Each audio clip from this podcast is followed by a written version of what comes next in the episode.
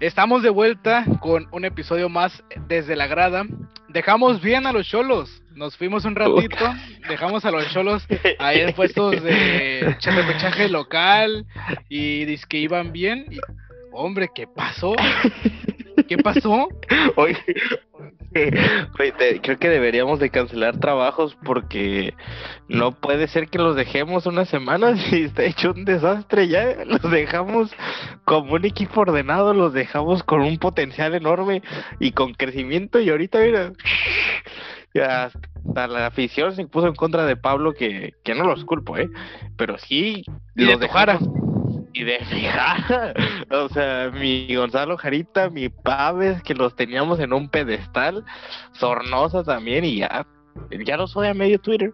Se desinfló, se desinfló el Club Tijuana, los dejamos ahí con un em, tropiezo contra Tigres, pero amigo, nos fuimos tres jornadas, Santos, Pachuca y América. Dijimos, eh, vamos a darnos un descansito porque viene jornada doble y hay mucho trabajo por afuera. Y derrota, derrota y derrota.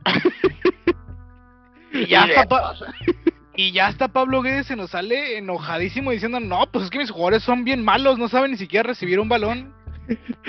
Ay, qué tanto Impresiones, impresiones, Chávez. Impresiones generales. Uf, empezamos desde el de este en América, la América. primero. Ese sí tuve oportunidad de verlo todo el partido. Eh, y desde ahí se perdió la idea, ¿no? Se perdió eh, eh, lo que venía trabajando muy bien las jornadas anteriores, la cual este veníamos alabando el, el sistema táctico que venía agarrando, el envión anímico y desde ahí se vio un Tijuana muy, muy por debajo de la mesa. Se vio hasta, no se vio, fue dominado a la gran parte del partido, pues. Y no hay que echar la culpa al bar del gol de Pedro Aquino, de, que supuestamente fue mano. Que para mí sí fue mano. No voy a decir que no. Pero, aún así, pero aún así hubiera caído de todas maneras. ¿Sabes? O sea, hubiera sido derrota segura, no generó una una ese partido. Fue este eh, Solari sigue mostrando eh, que, viene a hacer grandes cosas aquí en México y tenía un reto grande con Cholos que venía haciendo un, un trabajo táctico y muy importante y los hizo papi, ¿no crees? El problema de este Tijuana es que es una constante que vemos en todo el torneo. Está bien, quieres tener el balón, quieres salir jugando, pero no hay que abusar de eso. Y el equipo de Solari entiende que este, no hay que abusar de un sistema de juego. Y durante todo el torneo nos ha demostrado que es un equipo bastante compacto y muy bien organizado. Entonces, eh, te enfrentas contra eh, Cholos. y lo que lo único que eh, hizo el América en este partido fue presionales bien arriba presiónales bien arriba y gánales el balón en su propia cancha. Ya estuvo. Con eso el América, con ese simple hecho de no tuvo que hacer línea de tres, línea de cuatro, dos contra. No, no, no. Dijo, colócame a los jugadores en posiciones estratégicas para que vayan hacia arriba, en donde va a salir jugando Pablo Guede. Entonces, nunca cambió este, este, este modelo sistemático del cual juega siempre.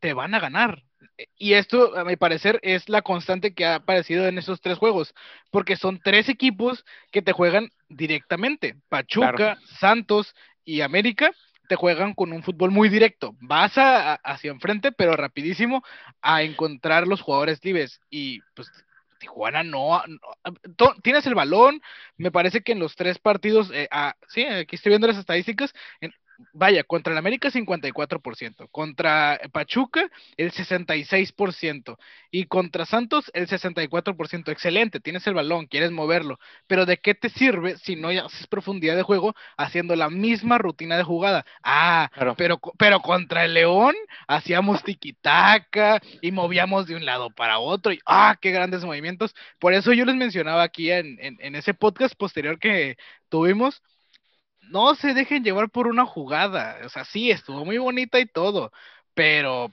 eh, los cholos del Pablo Guede no tienen tanta profundidad al ataque.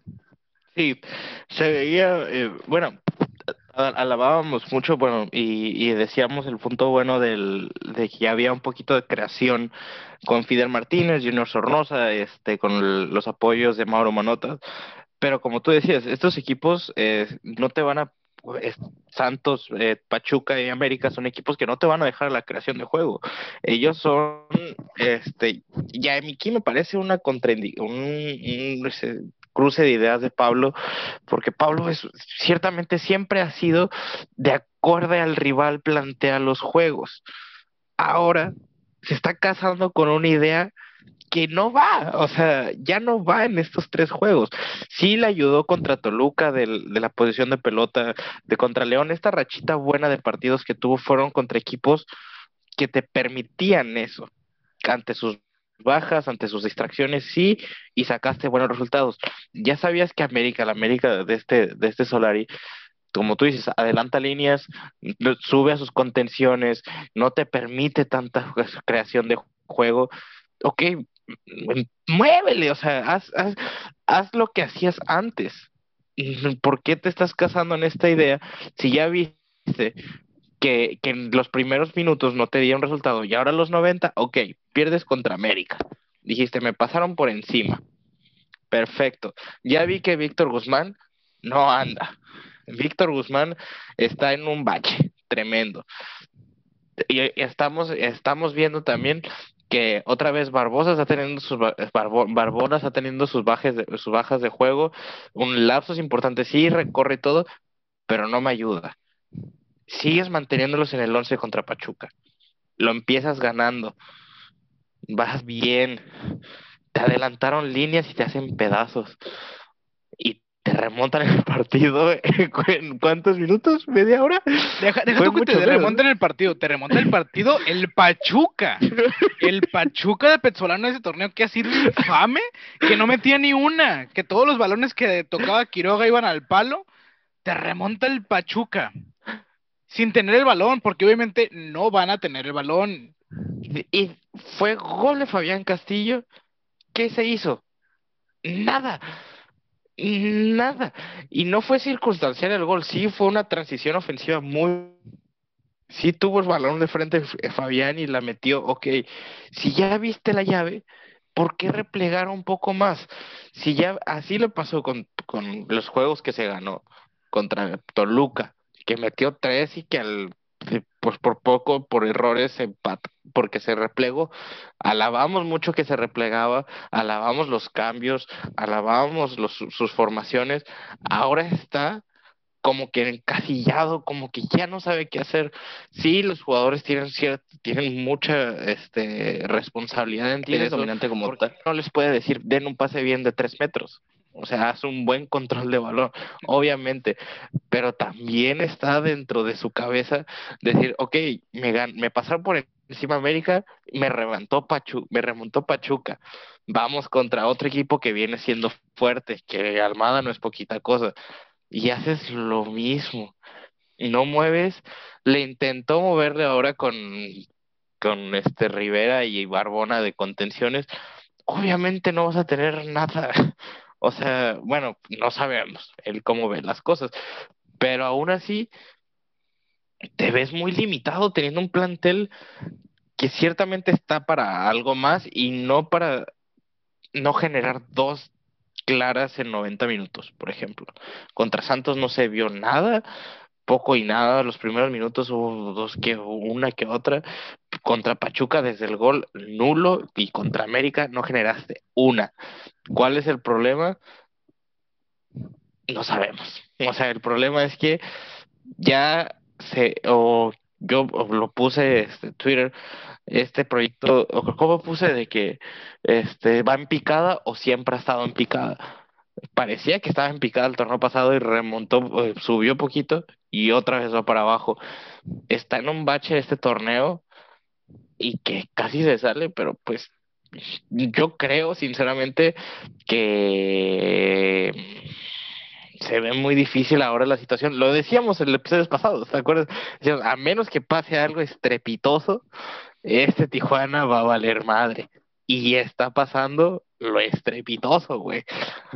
Pasó la tragedia.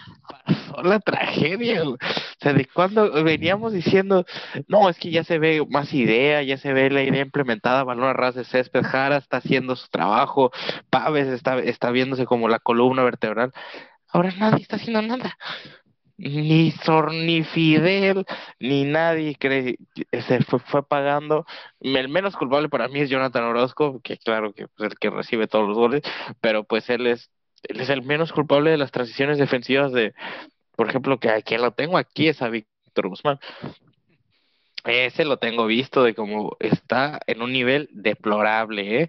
está muy, muy atrás de su, de su potencial. Ahora está joven todavía, puede mejorar, pero ahora está estancado también.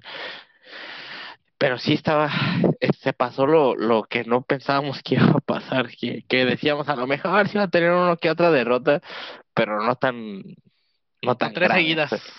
O no tres seguidas, o ponle que sí, pero que, que, que, que, que se vea el trabajo, pues. O sea, esto fue como que dio dos pasitos y regresó uno atrás. O sea, está en una burbuja ahorita, o sea, está en una burbuja que, que a lo mejor quiere implementar algo, pero no le da a sus jugadores, o se le acabaron los, los movimientos, o que ya estás, o que ya no quiere estar aquí, son muchos factores que no vamos a ver, pero está, está estancado esto, pues. Así como tenemos a la voz temperamental que ve las cosas que están estancadas y es una burbuja, de este lado, como siempre lo hemos escuchado, eh, lo que he dicho de estos yolos, no son tan buenos ni tan malos en el momento que tienen el partido.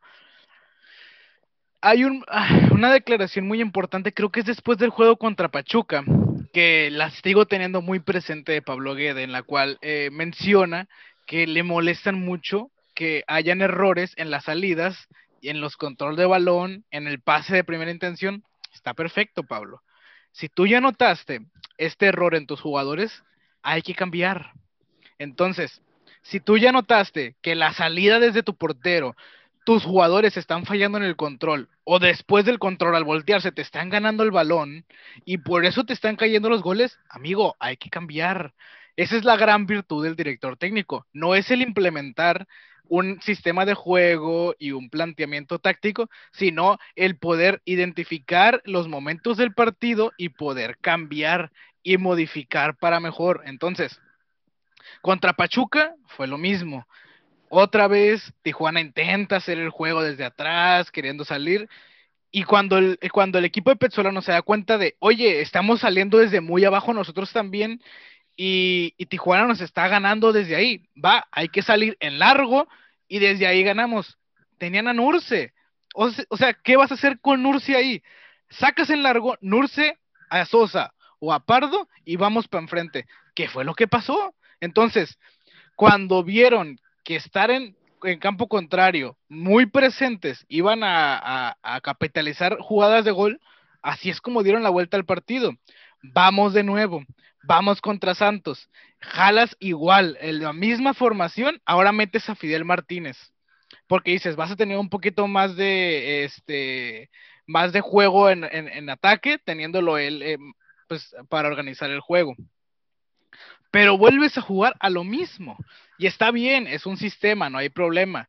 Pero es como lo dices tú, Jesús. Hay que adaptarse al rival en muchas ocasiones. Y es algo que lo habíamos visto en Pablo Guede con Morelia y lo habíamos en toda visto su carrera, ¿eh? ¿eh? con Pablo en, el, en, en, su historia. Entonces, no entendemos por qué este torneo vemos que se ha, como bien lo dices, estancado en, este es mi, mi idea de juego y mi planteamiento y así lo vamos a hacer y para adelante. Entonces, es algo también que por ahí de nuestro compañero Heriberto lo ha recalcado mucho, el desperdicio que está haciendo lo de Marcel Ruiz. Marcel Ruiz pintaba para hacer, no hablemos de Jordi Cortizo, de Pablo Irizar, todo el gallopac que llegó. O sea, puntualmente Marcel Ruiz era un jugador que pintaba a ser eh, el comandante del mediocampo. Se fue Kevin Balanta y dijimos, bueno, lo vamos a usar para que organice el juego.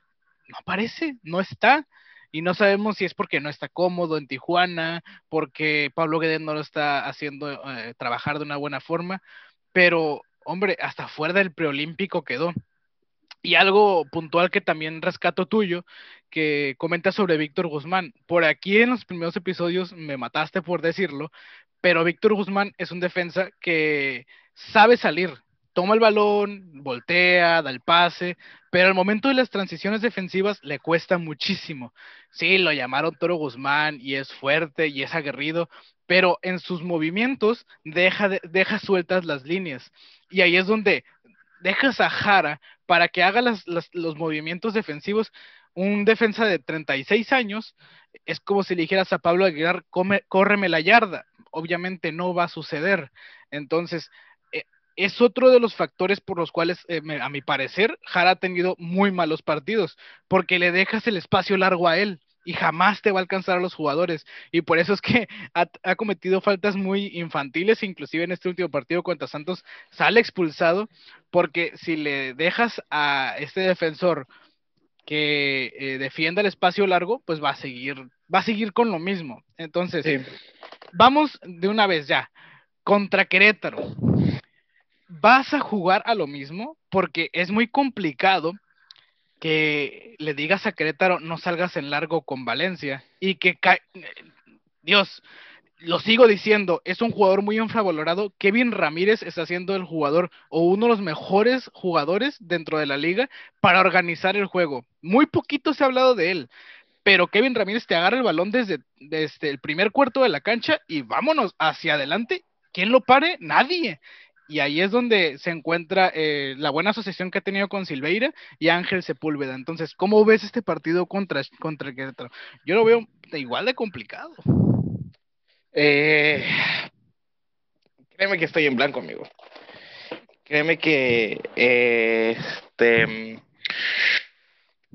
es muy difícil saber qué, qué, qué va a pasar en este partido, si, si va a apostar por, por la tenencia de balón, si va a regresar Paves al, al, al centro del campo, este es, es, que es muy difícil, pues, pues no va a estar Jara, va a entrar tercero, eh, vas a tener un poco peso en, el, en, en la central, vas a, vas a apostar otra vez de Paves como libro no tengo idea porque este Querétaro también es, es muy de, de acorde a rivales a lo que juega. Si se replega tantito o va es muy directo también su juego y el Pitil también es muy estudiado en ese sentido. ¿Qué vas a hacer ante contrarrestar esto? Sabemos que Querétaro también le cuesta mucho las transiciones defensivas, que no es el mejor, que no es el mejor ante esa situación. ¿Vas a poner a tus dos puntas o vas a poner a otra vez a Fabián, a Sornosa o Fidel? A, Fabián Sornosa, Fidel Manotas o vas a dejar otra vez afuera Fidel.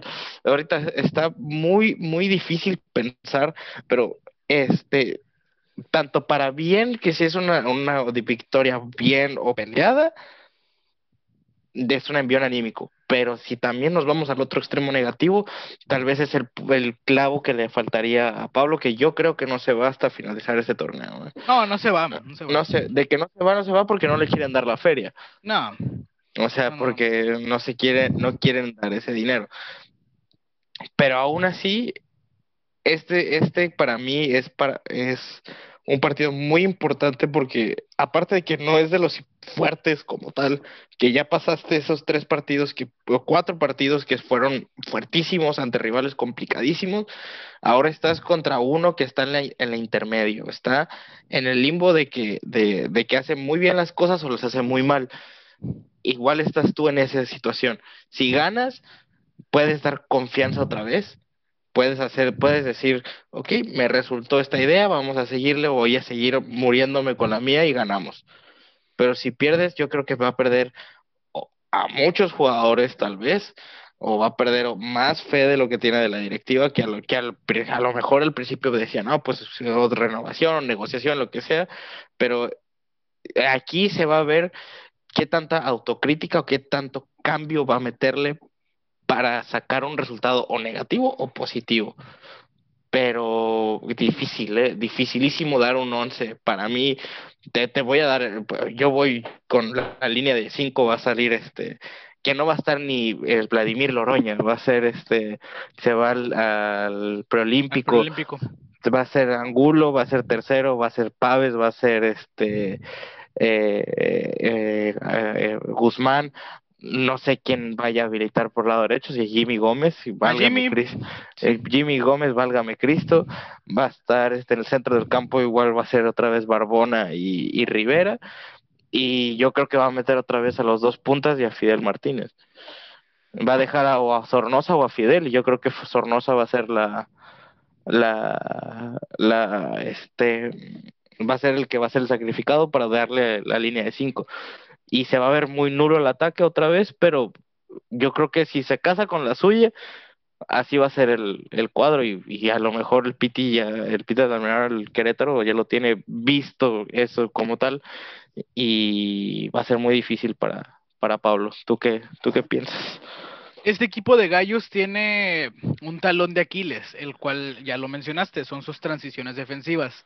No ha encontrado el PT defensa, una línea defensiva que sea pues fuerte, ni Rea, ni Cervantes, ni Rudo Magallanes, pues Omar Mendoza a medias. Este, tiene que poner a Antonio Valencia ya como lateral derecho porque no encuentra su lateral derecho. Entonces, eh, sus contenciones juega normalmente con Kevin Escamilla, Fernando Madrigal o es ah, déjalo, busco aquí, es Gonzalo Montes, el que el, uruguayo. Aquí lo mencionamos, mencionamos en los primeros capítulos. El detalle que tiene estos gallos es que, a mi parecer, es cuando tiene la oportunidad que tanto le hemos pedido a Pablo Guede de iniciar con tres eh, arriba, dos extremos, un de centro delantero, el cual es Mauro Manotas, Fabián Castillo y Fidel Martínez. ¿Por qué es que te digo que a mi parecer puede salir con esta formación arriba? Porque Fernando Madrigal, Kevin Escamilla y Gustavo Montes normalmente van muy arriba cuando van a atacar. Entonces, Daniel Cervantes y Martín Rea son defensores que son muy, muy, muy malos en regresar en su transición defensiva. Ahí es donde queda un hueco enorme en la media cancha. Entonces, si juegas con tus extremos a perfiles invertidos, que estamos hablando de este planteamientos de FIFA, obviamente, y cosas que son muy fácil decirlo. Pero reitero, revisando los últimos partidos de Gallos, eh, siempre deja un enorme eh, hueco en el centro del campo, porque Ángel Sepúlveda y Silveira trabajan juntos en la delantera. Madrigal y Kevin Escamilla como te digo, suben muchísimo y el bloque defensivo se queda atrás. es este, hay un espacio en blanco entre el 5 y los centrales. Exactamente. Entonces, si sales con ese 4-3-3 que ya lo ha trabajado Pablo Guede, en Morelia lo jugó, me parece que está un gran, una gran oportunidad para que puedan atacar desde afuera hacia el centro. Y, es algo que no han eh, experimentado durante todo el torneo. Hemos visto cómo es pase, pase, pase, todos los pases horizontales hacia el centro, por fuera y centro, hacia el centro, para afuera y centro. Es la misma jugada todos los partidos. Entonces, y es rarísimo. Es muy extraño. Es muy extraño porque en Morelia sí jugaba. Jugaba en Morelia. Así era la forma de ataque de fuera hacia adentro. Y, y, y, que mandara a los laterales que corrían. Tenía, tenía Martín Rodríguez a su gallito Martín Rodríguez que a todos lados se lo lleva desde a izquierda hacia el centro, del centro mandar hacia la centralización o desde ahí mismo disparar y no entiendo por qué es que teniendo a Fidel Martínez y a Fabián Castillo que son que los puedes colocar a perfiles cambiados no lo ha hecho. Entonces me parece que esta es la oportunidad perfecta para para Pablo. La, la muy gran mala noticia es que lo he, lo he dicho hasta el cansancio y no es nada personal. A, a mí Jimmy Gómez me gusta mucho cuando juega como volante interior Claro. Pero Jimmy Gómez jugando como lateral defensivo es muy malo. En marca es malísimo. Y eso lo tiene visto este Piti Altamirano, porque güey, lo, tuvo el jugador. Él era auxiliar técnico cuando era jugador. Este, Jimmy Gómez del Querétaro. Poner a Kevin Ramírez por la banda de la izquierda y que lo haga trizas va a ser muy fácil porque Kevin Ramírez es ese jugador que te parte desde la banda hacia el centro. Y Jimmy Gómez, lo, reitero, no es nada personal, simplemente no ha demostrado desde Querétaro que tenga una buena labor de marca. Como Vladimir Loroña, pues sí lo ha demostrado. Como volante es muy bueno, eh, te, gana el espacio muy bien eh, Jaime, pero en labor de marca eh, lo ha demostrado, simplemente no es competitivo. Sí, es el, es el talón de Aquiles cuando entra a, apoyos o a lo que sea, cuando le tocó entrar de lateral por... Ah, no me acuerdo qué juego que pusieron a Loroña de central. Eh, fue el uno de los partidos que expulsaron a Jara, creo que fue contra Tigres, ¿no? No, con se lesionó. Se lesionó Jara. Se lesionó, sí, al minuto 30 salió lesionado y no recuerdo qué partido fue, pero sí. Fue de visita, me acuerdo. Este... Sí. San Luis, ¿no? San Luis. Sí, San Luis, el último que empataron, el último minuto, este, Gallegos. Sí. Me, me, me, hace mucho ruido lo que tú dijiste del tipo de ataque que tenía en Morelia y tiene los jugadores ad hoc para implementarlo. En Morelia lo hizo muy bien teniendo al Shaggy Martínez. El Shaggy. El Shaggy, por un lado y a Martín Rodríguez por el otro. Que son los jugadores más intermitentes que puedes existir. Y aquí tienes a Brian Angulo, tienes a Vladimir Loroña como laterales, tienes a Fabián Castillo, tienes a Fidel Martínez, que te pueden desbordar la banda de manera como sea, pero lo hacen. Y no lo estás intentando, estás casándote ideas de posesión de pelota, de sí, está muy bonito tener el balón cuando tienes una idea de juego, pero si no, muévele a tus basics, regresa a eso que te gustaba hacer, por ejemplo, Pablo, escúchame, te amo, pero me estás dejando mal. Me quitas la paciencia los fines de semana y apenas tengo momentos libres y me los arruinas. No, perdón. Te pido una. una, no, un... Debe regresar a eso. Bueno, ahorita lo decimos igual de FIFA, decir, ¿sabes qué? Se puede hacer esto, esto, esto pero no lo intenta, ¿sabes? No sabe, no sabe, si lo hace y no le sale, es como que, ah, bueno, pues tan siquiera lo intento, pero se está muriendo de lo mismo. O sea, se está muriendo de lo mismo los 90 minutos sin generar una. Una. Y se le acaba el tiempo, la paciencia de muchos. No va, a, no, no va a seguir el siguiente torneo, obviamente. Es una pena. Otra vez Tijuana va a perder un director técnico top que no ha sabido y esto para mí ya no es culpa de la directiva. Por primera vez, por ¿Le primera vez, lo que quería? Le trajeron lo que quería y no funciona. No funciona, no hay autocrítica de su parte sistemáticamente y por primera vez no es culpa de Palau, no es culpa de, no es culpa de Hank. No, le pueden echar la culpa a nadie más. Vi por ahí un post en Twitter que decía, si le hubieran dado la misma paciencia que le dieron a Pablo que a Coudet. ¿Qué maquinita?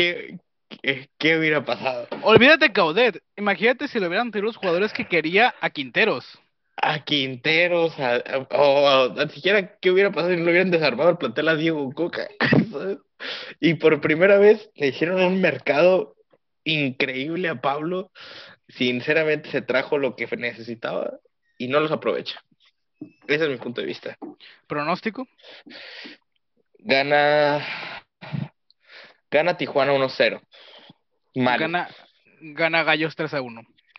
¡Ay, cómo! Te estás viendo bien bélico. Lo gana Gallos 3 a 1. Vamos con alguien que lo, tú lo pisoteaste mucho y hablaste muy mal de él. Este, a mí por mi parte le he tenido confianza y los últimos episodios también lo pisoteé mucho. Eh, el Atlas de Diego Coca va a la alza y amigos son cinco victorias en seis partidos, solamente un empate, a, llorando, a penitas, pero los está ganando. A lo Atlas. Y va contra el equipo que lleva nueve victorias seguidas, el Cruz Azul. Ya lo hemos, ya lo hemos hablado. Ya lo hemos hablado. El Atlas. Sí, sí, dilo, dilo. el Atlas siempre se le complica a Cruz Azul. Históricamente, históricamente Yo, yo, recuerdo ver partidos del Atlas con el Cruz Azul que son muy buenos. Hasta Bozo les metía goles. Hasta Bozo. ¿Qué ibas a decir tú, perdón? No, que ya hemos hablado de eh, Juan Reynoso, el gran trabajo que ha hecho, a diferencia de lo que mencionamos ahorita con Guede, eh, que, sí, que cambia conforme el partido, que sí ve los momentos del partido y dice, es momento de defender, es momento de atacar, es momento de tener el balón, de no tenerlo y de mover jugadores. De repente vemos que los jugadores se mueven y se mueven, se mueven y no tienen posición fija y eso, a, a mí, por mi parte, me parece eh, muy, muy bueno. Y del otro lado del Atlas, eh, veíamos un equipo bastante, bastante directo, como que querían meter el gol a huevo las primeras jornadas, que iban desde, desde el portero al, delantero y de ahí querían repartir. Y Diego Coca dijo, va, va, va, va, no hay problema, no me funcionó y Luciano Acosta se remó unos partidazos antes de irse a la MLS. Antes de irse dijo, me voy a poner a jugar y empezaron a, circular el balón. Nunca me has visto un equipo de Diego Coca que circulara el balón tan rápido, la verdad, pero el equipo del Atlas lo circula bastante bien y es rápido, porque sigue siendo directo, pero ya no es por arriba. El equipo del Atlas nos había acostumbrado a hacer un juego directo por arriba y ahora hacen un juego directo por abajo, no, no tiene la posición del balón, eh, no va a ser un equipo que te tome el balón y toque y toque, simplemente va lo que va, va a jugar rápido y, sus transiciones las ha mejorado, pero eh, es base de trabajo, esa, es con base de trabajo. Mira, no, primero, primero que nada, no me eches la culpa de Diego, eh, de que yo le eche, que yo le eche hate a Diego. Yo quiero mucho a Diego Coca. Sabemos a lo que juega sabemos que es un director único poco entretenido, que, que se envolvió la mística del Atlas, que es que sí entretiene y sí se va a morir por la última. Este pero no va a ganar. Pero no va a ganar o, o saca el empate como sea. No, no te pasaba, eh, haciendo paréntesis, los viernes botaneros del Atlas hace unos años eran divertidísimos con Tomás Boy. Sí. Era, era el tipo con su bandera de Atlas corriendo. Sí, corriendo. Era, el Atlas es un equipo muy pintoresco, me cae muy bien. Bueno, sí, sorprendió cerrando el paréntesis. Desde la victoria fue el envión de la victoria de escritorio contra el América. De ahí en adelante. Increíble increíblemente, este, se vio muy bien y, esa idea de juego que sabemos que tiene Coca, que es la salida desde atrás, ya utilizando a Milton Carvalho, como tú lo dijiste, lo cambió muy bien. Utilizó a sus mentes creativas que tienen muy buen pie. por ejemplo, Aldo Rocha, que a lo mejor no es el mejor que te va a construir en el medio campo. Pero te va a salida.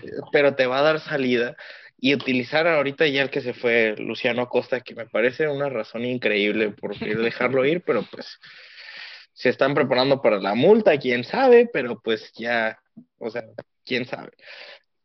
Era, era, si, es una sociedad muy bonita, lo decíamos, utilizar a Milton Caraglio como poste es, es garantía de tener el balón arriba y como quieras tener a un compañero que te pueda distribuir el juego como era Luciano Acosta, te iba a sacar flores de donde sea, o sea, te iba a dar resultados.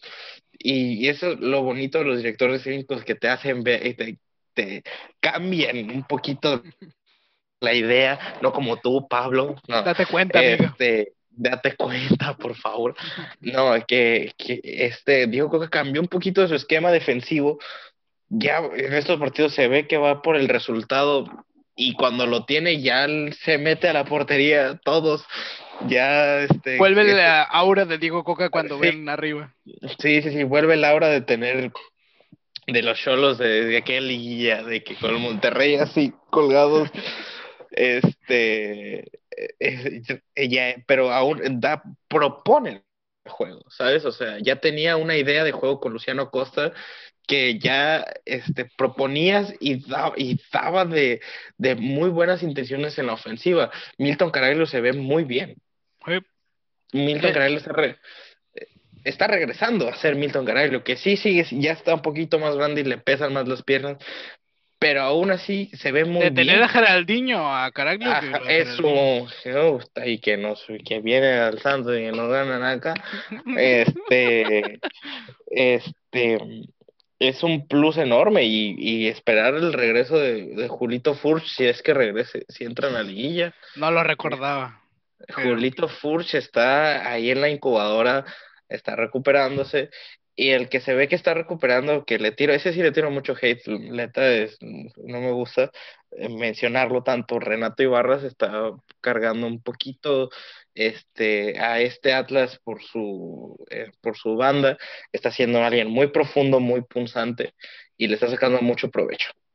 Eh, y de ahí en fuera, muy bien me gusta, es un equipo muy bonito, es un equipo que, que puede entrar a repechaje si se pone, si sigue con este envión eh, anímico o está en es- está en zona, ¿no? Ya. Sexto Está en lugar. sexto lugar, está en sexto lugar. Pues está dando este, ese cambio de, de estilo de juego, le está dando muchos resultados. A ver cómo le va con este Cruz Azul que lo, lo dijimos. Está trabajando de manera preciosa Tiene variantes Es- por todos lados. tiene una baraja de opciones. Es este que hasta el Cuco Angulo está siendo importante cuando entra. y Ya hasta anotó gol y no fue de penal. anotó gol, cabrón, y de muy buena manera. Paul Fernández está haciendo barbaridades y muchos no lo querían. El que todavía no lo entiendo que qué está haciendo ahí es Walter Montoya, pero ahí está. Ahí está. Ahí está. No, pero a ver, el que se está robando media liga y nadie lo menciona otra vez, Ignacio Rivero, ¿eh?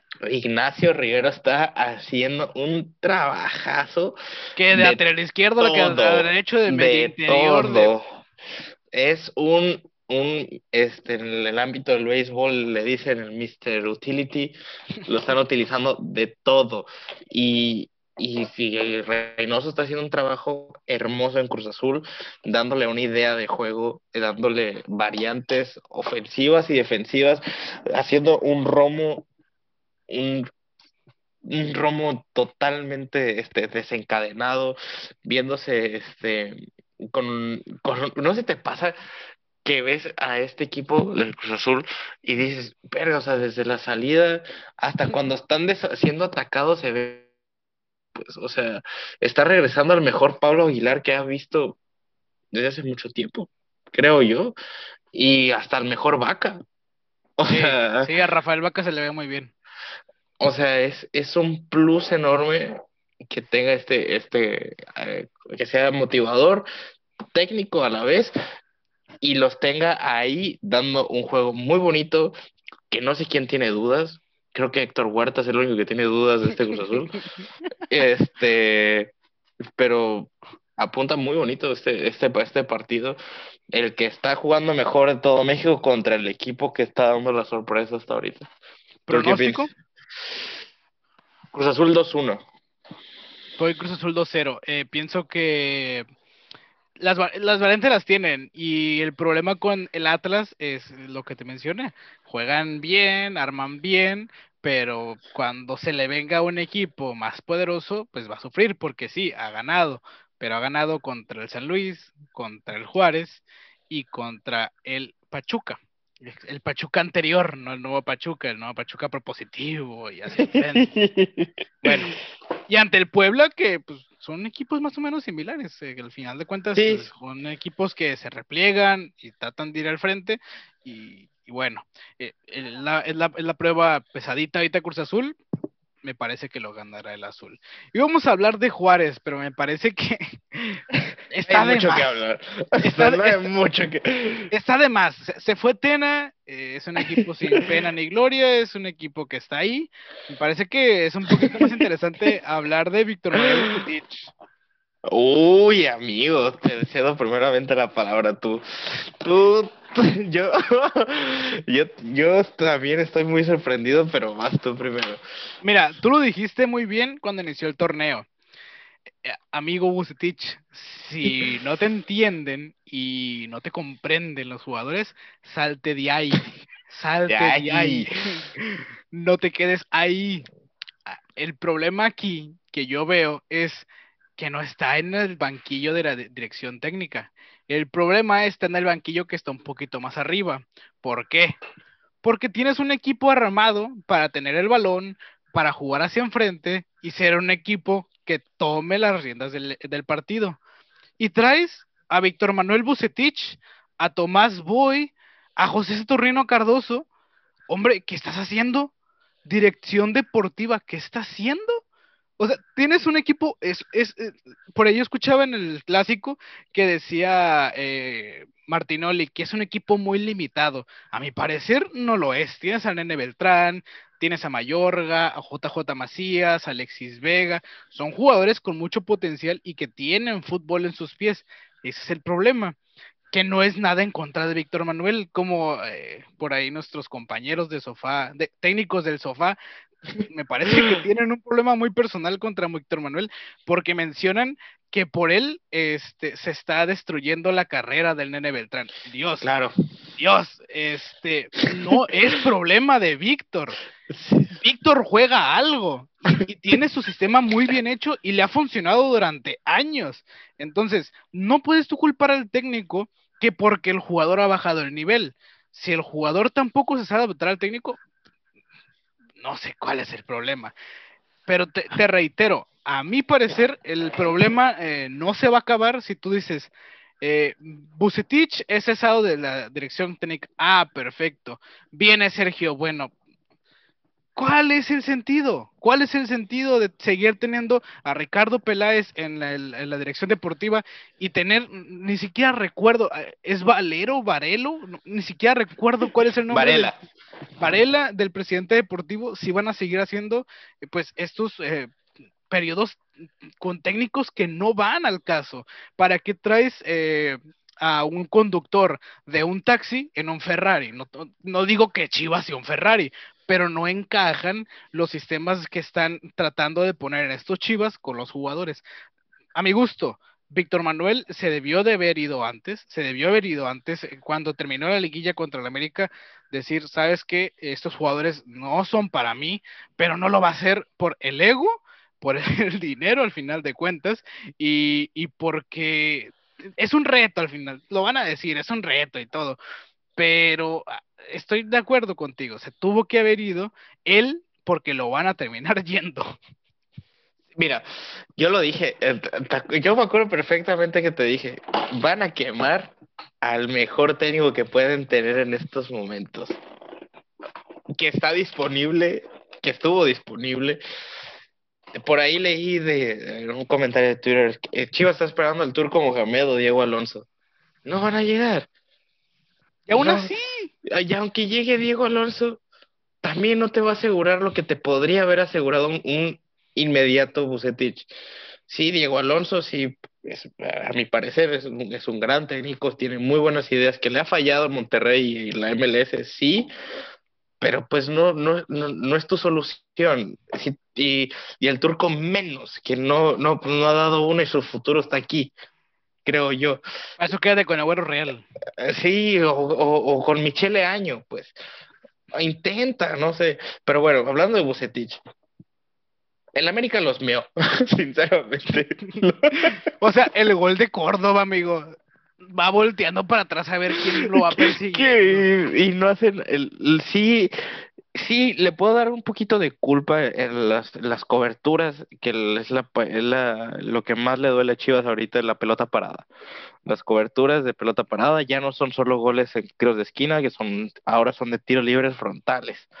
Ahí yo te sí te puedo decir que Bucetich no le ha metido tanta mano en la, que también lo puedes trabajar, que no lo hagan, que, que, que, lo hagan es otra cosa. Que no te entiendan. Que no te entiendan es otra cosa yo creo que por el bien de él y porque se le va a manchar feo, feo la carrera, debe salir de ahí. Y vas a ver, es la historia de Chivas de siempre, o de un jugador que no la hace en Chivas. Se va de Chivas en estos últimos años, va a otro lado y la hace bien y lo piden de regreso a gritos. Me recuerda el caso de un tal, que tal vez no es la estrella ahorita o lo que quiera, de un tal Walter Gael Sandoval. Regresa a Santos, lo hace muy bien quieren, lo quieren de regreso, pero pues no, y se va a Mazatlán y lo sigo haciendo, lo sigue haciendo bien. O sea, o sea, ese es el ejemplo más X, pero así es Chivas ahorita.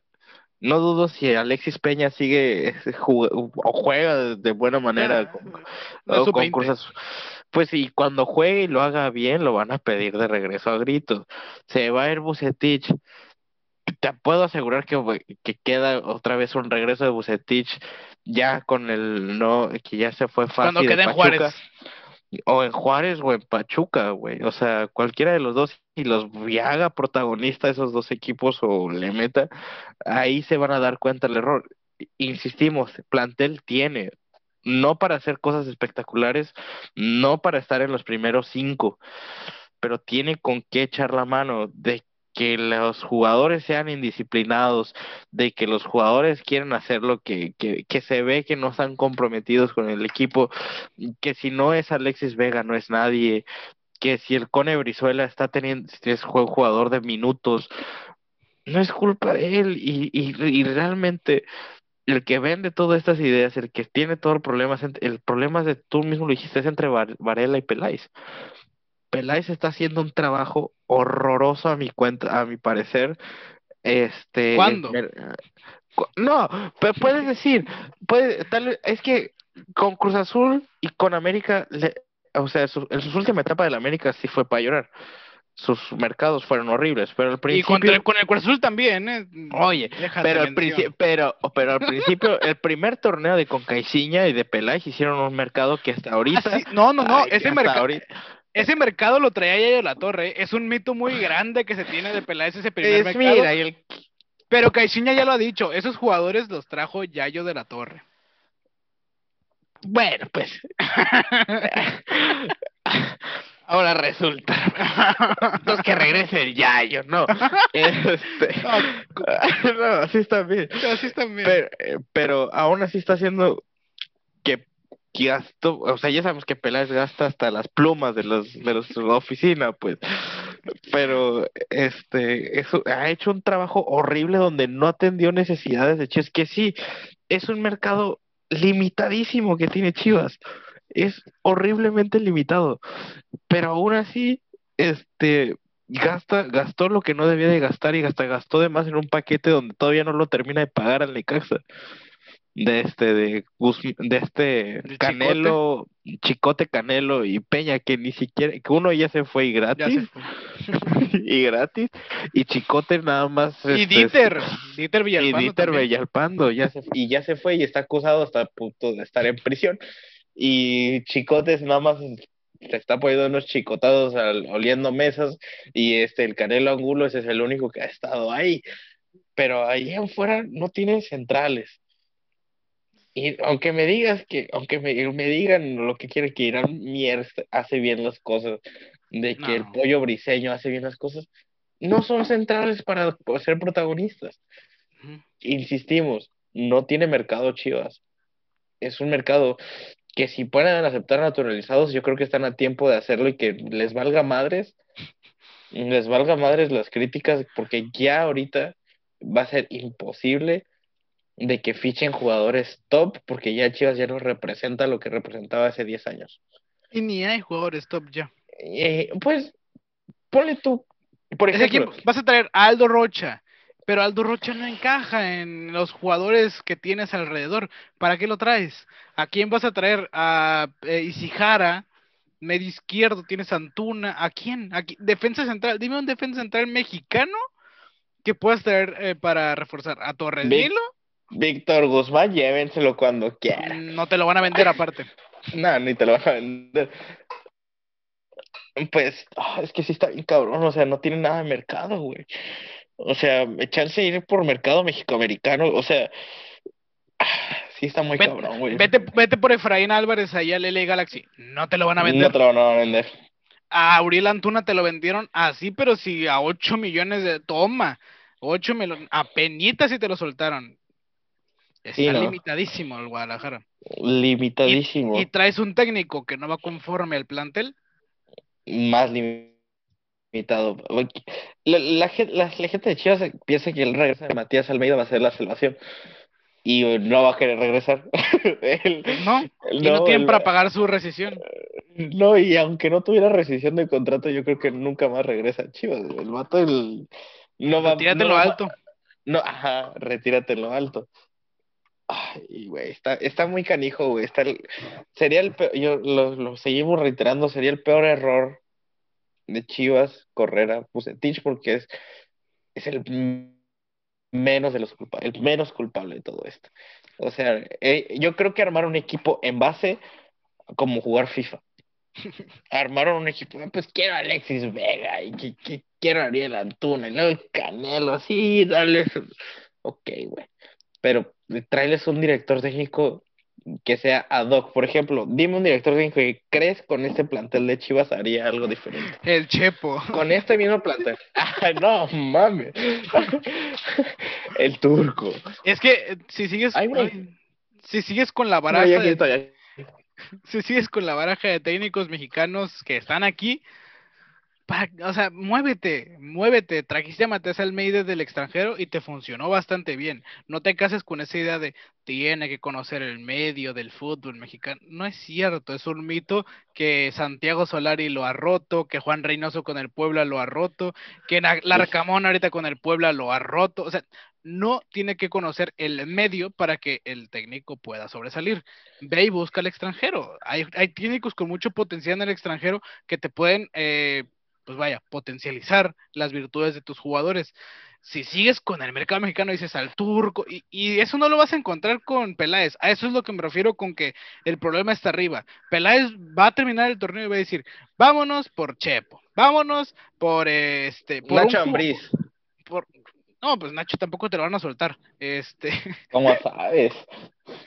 Eh, Ay, ya se le va a acabar el contrato de León, ¿eh? No, no, no, creo. no creo. No, yo tampoco creo que él, que él quiera salir de León. Sí, sí, no, y si quiere salir, esto no va a quedar. En no, y aparte, primera vez Nacho Ambriz está bien en un equipo, ¿sabes?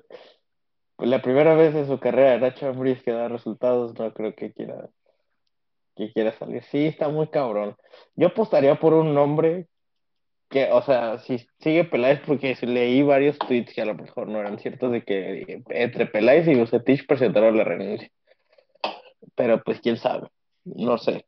Pero pues hoy salieron, en conferencia de prensa a, reforzar, que van a decir que van a, reforzar, a dar refuerzos, a redoblar esfuerzos para poder revertirlas. Es una mamada de Peláez otra vez, güey. Son, mamadas, güey. Salió a dar una conferencia de prensa especial para decir que van a redoblar esfuerzos. Pero bueno. Güey, esa es una mamada para vender espejos, güey. Te digo, si no fuera por Peláez está el nombre de este Frank Kudelka, que sería ad hoc, que, le, que juega con lo que tiene y está libre.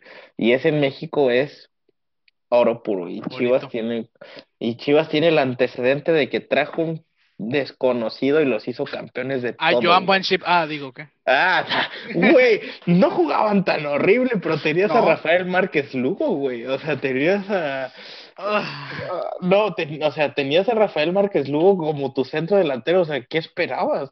Tenías a Luis Michel atajando con el radio y el cúbito descubiertos todavía, güey. O sea, no jugaban tan mal. No, no, no.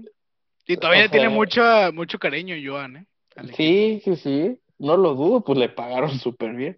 Con el descanse en paz Johan Cruyff. Esa fue una época muy mexicana para terminar, eh, te voy a recalcar algo, un jugador que ustedes odian mucho aquí en Tijuana y en su equipo le está yendo muy bien y, me gusta decirlo, que tiene una zurda privilegiada, hace juegos muy hermosos y me gusta mucho verlo jugar. Víctor Marcorra está teniendo un torneo muy bueno con el Atlas otra vez, ¿eh? Puto. Aquí lo odian en Tijuana y no entiendo, no, no, no logro entender por qué es que lo odian aquí en Tijuana. Porque por él se fue Auche en su mejor etapa. Ay, no.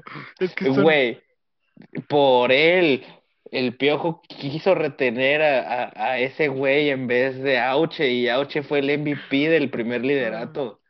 No, y Auche es Auche. Todavía en Argentina rindió, ¿qué? ¿Dos años? ¿Un año y medio? Todavía sigue jugando. Está en Argentina. Yo, yo sé. No, pues que siga jugando, que rinda es otra cosa. No, claro que sigue rindiendo.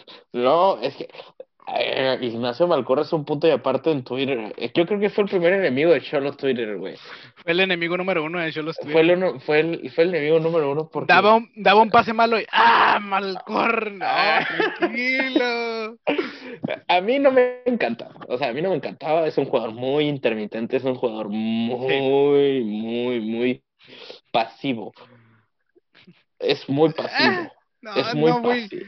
No voy conforme a esa- Aquí, a aquí fue, aquí muy, fue, fue muy pasivo, sí metió varios goles de tiro libre, sí fue, sí fue fue, Pues es que fue un no- buen asistidor. No es defensor tampoco. No, no digo, no digo que, o tú y yo sabemos que no, el fútbol no es de goles, pero tampoco para mí aportó gran cosa. Y sí tenía sus haters y tenía sus, también a veces tenía buenos, buenos partidos, pero, pero sí, para mí nunca se le va, se me lo voy a perdonar el dejar ir a tu, a tu MVP.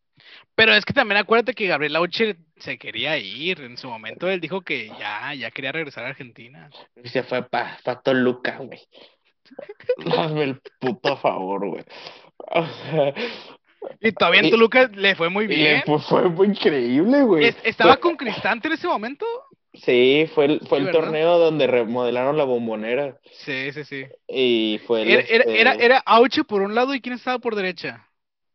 Me acuerdo que las dos bandas Quiñones. volaban, eh, volaban esas dos bandas. era, era Luis Quiñones y Gabriel Auche, y arriba estaba Belleza. Triverio. Oye, ¿y Tigres, ¿qué onda? Ahí está.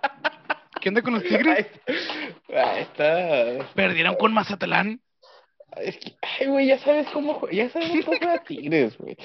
Tigres Tigres le de va, boletas. güey, Tigres, Tigres va, va, va a pasar del año de panzazo, güey. O Y, sea, y- y fácil llega a las semis, ¿eh? Sí, hombre, güey, va a sacar a todo mundo, güey. Ya sabemos que pinche Tuca tira la hueva en las primeras jornadas, güey. O sea, Y las muletas también. en las muletas también.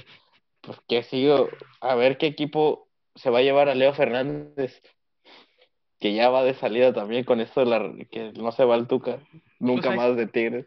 A ver, la- aquí revisando la tabla, mira, está el Santos, puede ser. Toluca, otro equipo que se lo puede llevar. Sí, Tijuana. Nah, y Pachuca. no y Pumas. Nah, Pumas. Puma no, Puma no tiene ni para mantener el Ay, como no ha sacado jugadores a préstamo de Tigres. ¿A quién? No, ah, no, Pum- de, de, de Pumas se, fa- de van a Tigres. Güey, el- el Tijuana, güey, no ha hecho na- nada más un negocio, recuerdo en Tijuana, el de Aldo Aldo Cruz. Cruz y el del piloto Jiménez, y ya. O sea, Y no fue campeón. Y fue campeón regresando. No, güey, pinche. Que a ver quién se lo lleva, güey. El Cruz Azul, güey. El Cruz Azul ahorita que Ah, está teniendo ahí, una ahí- feriecita. ahí está Paul Fernández con ese. Güey, que le quedan seis meses de contrato. Está bien, está bien. Se renueva. Ah, Orbelín. Traigo el Jesús en la boca con Orbelín Pineda. No puede ser que Oye, sí viste que según el, el Flamengo, güey, que lo tiene sondeado, güey, pinches mamás que dice. No, por ahí vi un tuit de Martín Palacio, Martín de Palacio, no sé cómo se llama. No, y que confirmado con fuentes, no va a renovar Orbelín y que no sé qué. Y unos días antes Orbelín le pone, deja de decir mamadas, compadre. ¿Tú crees que sacas? eh, no, no, no, ¿No? no se va a ir. Sí, es que eh, sí le tengo esa confianza que equipos de Europa lo tienen visto y que muy probablemente va a terminar en un West Ham, en un Arsenal a Ay, lo mejor. No, es que eh, Orbelín. Orbelín sí va para el fútbol inglés, sí tiene, sí tiene pie para fútbol inglés, a mi parecer. Eh, pues el chiste es que alguien se lo lleve. Y, y sí lo veo que se va a ir libre. Bestia, güey. Porque sí Azul tan- dinero no hay. Ah, Sí tienen feria, güey. Están siendo codos, güey. Ajá, exactamente, pues sí. Tienen, tienen feria, pero tienen miedo que otra vez los investiguen, güey. Como que lo renovaron.